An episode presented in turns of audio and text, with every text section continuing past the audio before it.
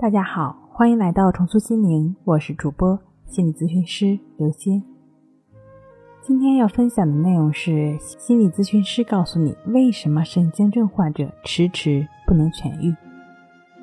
神经症患者常常主观的认为自己对某件事物只能有一种想法，而不能有另外一种想法，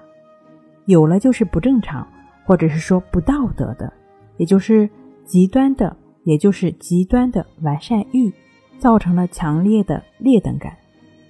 其结果呢，往往就是如果有人无论如何要去除一切邪念，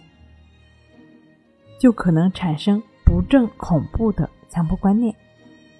神经症患者对这种心理采取抗拒的态度，他们一定要保持自己心理的绝对清净，结果必然会出现心理冲突。改变这一点，就应该接受“人非圣贤”这一事实，即是我们每个人都会存在邪念、嫉妒、狭隘等这些心理的事实。认识到不好的想法在头脑中闪现，是精神活动中必然会出现的事情，是一个人靠理智或意志不能改变和决定的，但是否去做却是一个人可以决定的。因此。不必去对抗自己的想法，而需注意自己所采取的行动。此外，认识精神活动的规律，还需要认识精神拮抗作用，认识到人有对生的欲望和对死的恐怖，接受这种心理现象，不必为出现死亡的恐怖而恐惧不安，以致拼命排除这些令人恐惧的念头。使自己陷入激烈的精神内部的冲突中，就比如说站在高处想到可能掉下去，这本是任何人都会有的想法，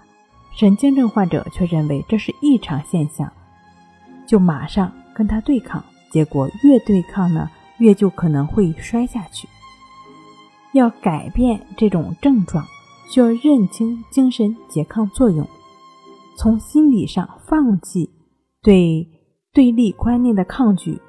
才能够真正的减轻以致消除精神内部冲突。也就是对于任何出现的强迫念头、强迫思维、强迫想法，都只是知道，但不管他们，允许他们出现，就只是做自己应该做的事情。逐渐的，你就会感受到这种力量对我们的影响越来越小，最终完全消失。当然。你可以借助意志法，也就是意识如此融入在生活中心理活动的练习，帮助自己逐渐做到顺其自然，做到为所当为。好了，今天给你分享到这儿，那我们下期再见。